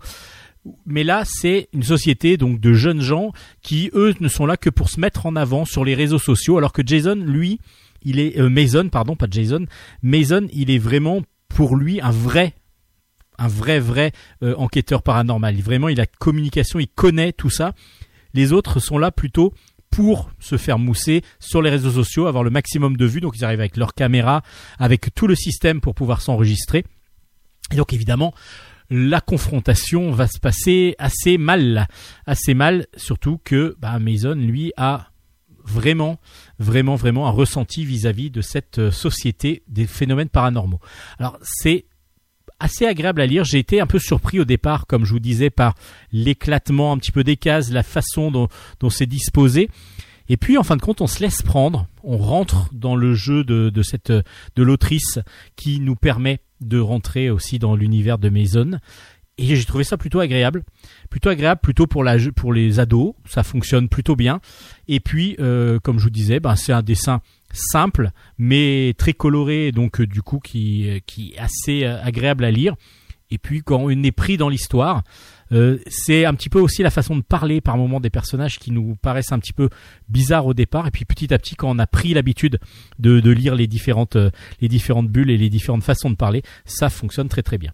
Donc Maison Monet enquêteur paranormal certifié. Le premier tome est sorti aux éditions Rue de Sèvres. Et puis pour continuer chez Rue de Sèvres il y a eu une sortie cinéma qui malheureusement bah, a été un petit peu avortée vu que les cinémas ont fermé. C'est, euh, ça s'appelle Petit Vampire. Petit Vampire, c'est de Johan Sfar et Petit Vampire est ressorti aux éditions Rue de Sèvres. Alors c'est une ressortie, c'est-à-dire qu'il y avait eu trois tomes aux éditions Rue de Sèvres et là il y a une bah, ça, résume un petit peu le, scénario de, de ce qui est de ce qui est mis au cinéma de, du film de Johan Sfar. Donc le dessin animé je n'ai pas pu le voir donc je peux pas vous le dire mais ça a l'air excellent graphiquement en tout cas. Et puis euh, ça reste très fidèle à la bande dessinée. C'est Johan Sfar en même temps qu'il l'a fait.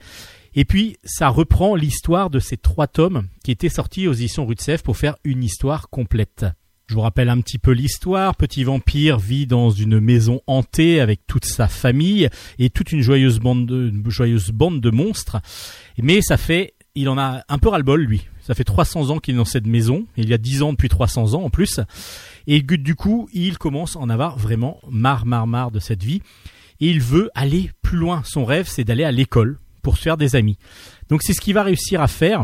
Il va accompagner ah bah, il va être accompagné par son par un bulldog, un bulldog le euh, fantomatique qui s'appelle Fantomate justement, et il va donc s'échapper du manoir en cachette pour rentrer, rencontrer d'autres d'autres enfants et donc se faire des amis. Évidemment, plein d'aventures vont arriver avec des méchants, avec un méchant, parce que lui va rencontrer Michel, Michel qui va pas avoir peur obligatoirement de lui, qui va donc devenir ami avec Petit Vampire. Et il va y avoir pas mal d'aventures pas mal de choses, il y a plein plein de personnages à découvrir, à rencontrer, c'est absolument génial. ce petit vampire là, je vous avais déjà présenté, donc c'est pas une nouveauté. À part que attention, bientôt Noël peut-être. Donc il y a des cadeaux de Noël à faire et justement il y a les éditions Rutsev qui ont eu l'intelligence et la bonne idée lors de la sortie du film de sortir un étui avec le tome 1, 2 et 3 euh, qui regroupe donc les trois tomes, les trois tomes de ce petit vampire qui est donc paru aux éditions Rutsev, qui forme une histoire complète, super agréable, super bien dessiné par Johan Svar. Johan Svar, il y a des, des fois des dessins qui me gênent dans certains albums. Là, c'est vraiment Johan Svar au top, vraiment au top de ce qu'on l'on peut faire. Et donc c'est une très très bonne idée cadeau qui est déjà sortie, donc vous pouvez éventuellement le commander chez votre libraire préféré et puis aller le rechercher avec un click and collect bien bien géré euh, pour pouvoir euh, le mettre sous le sapin de Noël. Alors il faut si les enfants euh, écoutent, non non, le Père Noël n'existe existe évidemment, mais là peut-être que ce sera un cadeau en plus que vos parents pourront vous mettre sous, le, sapin de Noël. Donc le petit vampire, un de trois, les trois tomes sont sortis en coffret aux éditions Rue de Sèvres. Et vraiment, c'est, moi j'ai beaucoup apprécié le fait d'avoir tout ça en coffret. Le coffret avec une euh, illustration originale en plus hein, de, de Johann Sfar, euh, très très très très bien vu euh, pour la sortie du film, vraiment très agréable.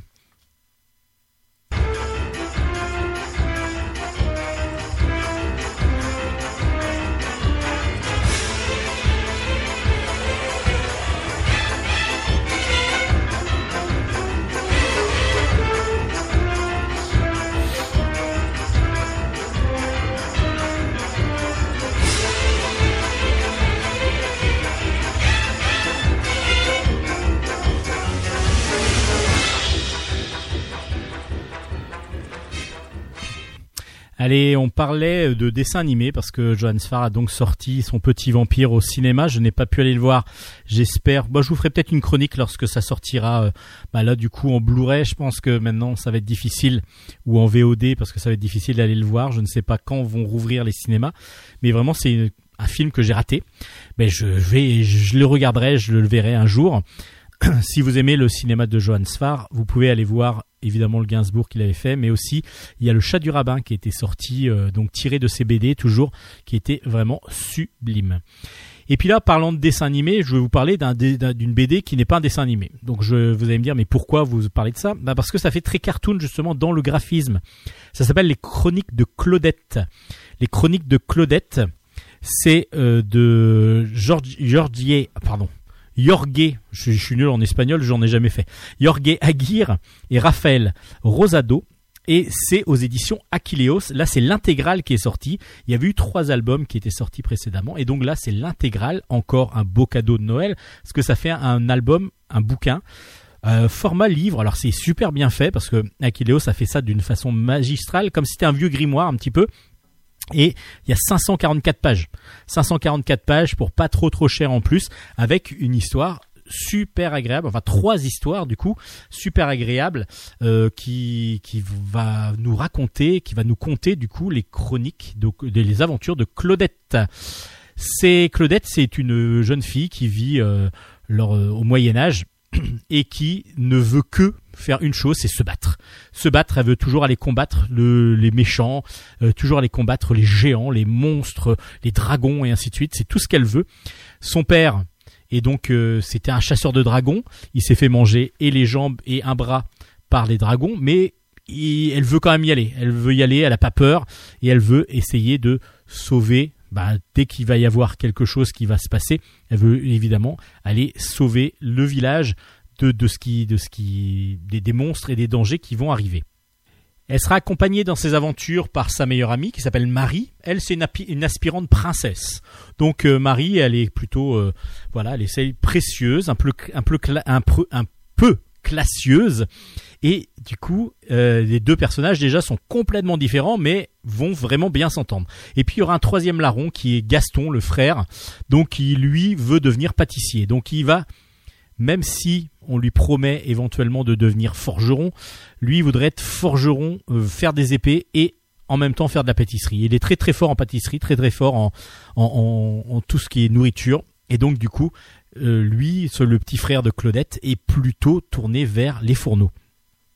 Et ben dans cet album, il va avoir trois aventures, les trois aventures de Claudette, où elle va à la fois affronter sur le premier album un géant, ensuite des dragons et ensuite un sorcier, un terrible sorcier.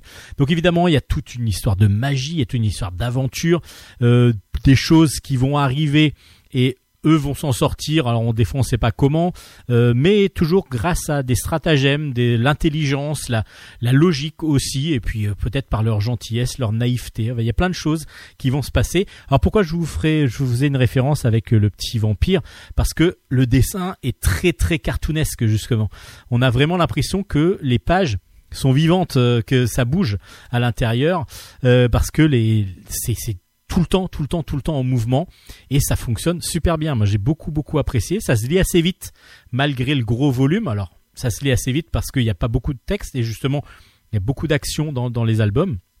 Et puis, les personnages sont tout mignon, assez petit, et donc du coup ça donne une, petite atmosphère de petits, de petits bonhommes qui, qui se promènent comme ça dans les mondes futuristes et, enfin pas futuristes mais de fables et de et des mondes fantastiques qui c'est super agréable à voir, à lire. Le dessin tout rond est vraiment super beau super beau, super bien maîtrisé. Donc on a vraiment l'impression que les auteurs, euh, que le dessinateur Raphaël Rosado a fait du, cartoon, enfin du, a fait du, dessin animé. C'est vraiment l'impression qu'on a. Et je pense que c'est le cas. Et ça fonctionne super bien. Moi, je connaissais pas Claudette. J'avais pas lu les trois albums séparés. Et ben là, du coup, j'ai pris un grand, grand plaisir à découvrir cette ces chroniques de Claudette qui sont sorties en intégrale, donc chez Aquileos. Euh, bah, je vous le recommande et ça peut être aussi un très très beau cadeau de Noël euh, parce que euh, c'est c'est très très vivant et très agréable, très facile à lire en plus pour les plus jeunes, enfin pour les plus jeunes, on va dire les collégiens quoi. Les collégiens, même les CM1, CM2, ça fonctionne. Donc du coup, c'est une bonne BD avec en plus un gros volume, donc ce qui permet d'avoir quand même beaucoup beaucoup de choses à lire et c'est super agréable. Défense d'entrée. Eh oui, défense d'entrée, c'est réservé aux gars cette fois-ci. Alors ça c'est le premier tome qui est sorti. Euh, c'est une bande dessinée tirée d'un roman. Euh, c'est de Caroline Héroux, euh, le, roman à la base. Et puis Lisette Morival en a fait un scénario pour la bande dessinée et qui est dessiné par Aurélie Guarido, Guarino, pardon. Et c'est aux éditions Kenes. Donc on commence à découvrir ce personnage qui est donc alors quand je vais vous raconter l'histoire, vous allez dire ouais mais c'est toujours un peu pareil. Euh, oui, on peut on peut le croire. Lolo est donc un jeune homme de 11 ans. Euh, il enchaîne les bêtises. Ça c'est sûr. Et puis il retranscrit tout ça dans son carnet intime. Donc nous c'est le journal qu'on lit. Et puis il y a plein de choses qui vont se passer. Il s'amaille, il chamaille beaucoup avec sa, sa grande sœur, sa grande demi-sœur, euh, et qui s'appelle Amélie, qu'il appelle Mémé évidemment, juste pour l'embêter. Et il est toujours toujours, toujours euh, chopé pour faire quand il fait ses bêtises et donc puni par sa maman qui l'appelle la sorcière parce qu'elle voit tout. Elle a l'impression qu'elle euh, qu'elle est toujours là au bon moment, toujours là pour euh, pour le, prendre en, flagrant délit. En tout cas, c'est pour lui ce qu'il appelle la sorcière. Elle a de super pouvoirs quoi, tout simplement. Et donc il est toujours là puni dans sa chambre ou souvent puni dans sa chambre. Et donc, je me disais, moi, en commençant cet album, que ça allait être assez, euh, toujours un peu pareil. Et en fin de compte, non, parce que le traitement, déjà, de l'écriture, euh, donc de Caroline Héroux avec la mise en place scénaristique pour la bande dessinée de Lisette Morival, sont super bien maîtrisés, c'est super bien agréable à lire. J'ai lu les pages euh, comme ça avec plein, plein d'idées de graphiques aussi de d'Aurélie Guarino et des idées scénaristiques. Donc du coup, on ne perd jamais de de, de, vue tous, tous ces personnages-là. On les rencontre au fur et à mesure et c'est super agréable à lire. Vraiment très très agréable avec euh, donc Lolo que tout de suite on prend en affection et tous les autres personnages qui gravitent autour de Lolo. La mère géniale, on a vraiment l'impression qu'elle a des super pouvoirs. Évidemment, la baston entre lui et les, pires bêtises qu'il peut faire euh, avec sa grande sœur. Et puis on va rencontrer d'autres personnages, donc ses amis, dont un ami qui est toujours un peu maltraité parce qu'il est gros tout simplement, et qu'il va devenir son ami, parce qu'il va se défendre, euh, et puis il va tomber amoureux aussi, évidemment. Et bah tout ça, c'est retranscrit, mais de façon super drôle. Euh, super avec beaucoup d'idées graphiques et beaucoup d'idées scénaristiques pour mettre en valeur toutes ces idées euh, justement et tout ce qui toutes ces aventures de, Lolo. Moi, j'ai beaucoup beaucoup apprécié. Je trouve que ça a un air nouveau, un souffle de de, nouveau dans ces, dans cette euh, dans, cette écriture pour la jeunesse. Alors moi, j'ai adoré ça. C'est pas pourtant je suis pas du tout la cible, mais je trouve qu'il y a un côté euh, rafraîchissant dans cet album avec beaucoup beaucoup d'humour et puis des graphismes super bien maîtrisés avec beaucoup de couleurs, des très très beaux graphismes jeunesse qui fonctionnent excellemment bien. Donc défense d'entrée, j'ai vraiment accroché euh, comme pas comme euh, comme beaucoup comme beaucoup de fois j'accroche à des à des albums et là celui-là m'a vraiment porté euh, vraiment euh, jusqu'au bout. Défense d'entrée réservée aux gars, le premier tome. Alors le deuxième tome sort là bientôt, donc euh, je vous chroniquerai peut-être le deuxième tome. C'est aux éditions Kenes et c'est vraiment une grosse recommandation plutôt pour les jeunes publics, mais une grosse recommandation que je vous fais, vous parents lecteurs, si vous voulez faire des petits cadeaux pour vos enfants. On va arrêter là les chroniques d'Ambulance Stock parce que bah oui, c'est la fin, c'est la fin de Bulle en Stock.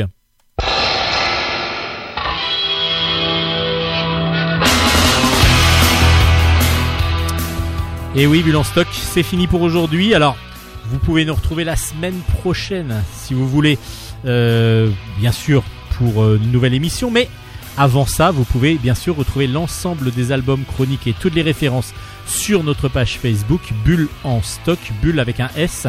Et vous aurez comme ça les références de tous les albums. Et vous pouvez aussi télécharger évidemment l'émission que vous pouvez écouter en podcast. Vous pouvez aussi écouter l'ensemble des anciennes émissions, des, émissions un peu plus anciennes justement. Euh, merci à Nicolas, Nicolas Godin qui nous permet de diffuser sur Radio Grand Paris euh, notre émission. C'est vraiment grâce à lui que l'émission continue et perdure depuis 16 ans maintenant. Euh, merci à, Hélène pour sa chronique bande dessinée, manga, pardon. La chronique bande dessinée, c'est moi. La chronique manga. Et puis, ben, on se retrouve la semaine prochaine. J'espère que vous pourrez vous procurer le maximum des albums, enfin le maximum, les albums qui vous intéressent dans la sélection qu'on a faite cette semaine. Euh, ben, allez chez votre libraire. Grâce au click and collect, normalement, vous allez pouvoir en acheter. J'espère que à côté de chez vous, il y en a un. Ce serait très bien. Après, vous pouvez toujours commander aussi par internet. Euh, chez votre libraire indépendant, il y en a qui font aussi des livraisons. Merci à tout le monde d'avoir écouté. J'espère que l'émission vous a plu. On se dit à la semaine prochaine. Allez, bon courage et bonne lecture. Allez, ciao, ciao, ciao, ciao, ciao.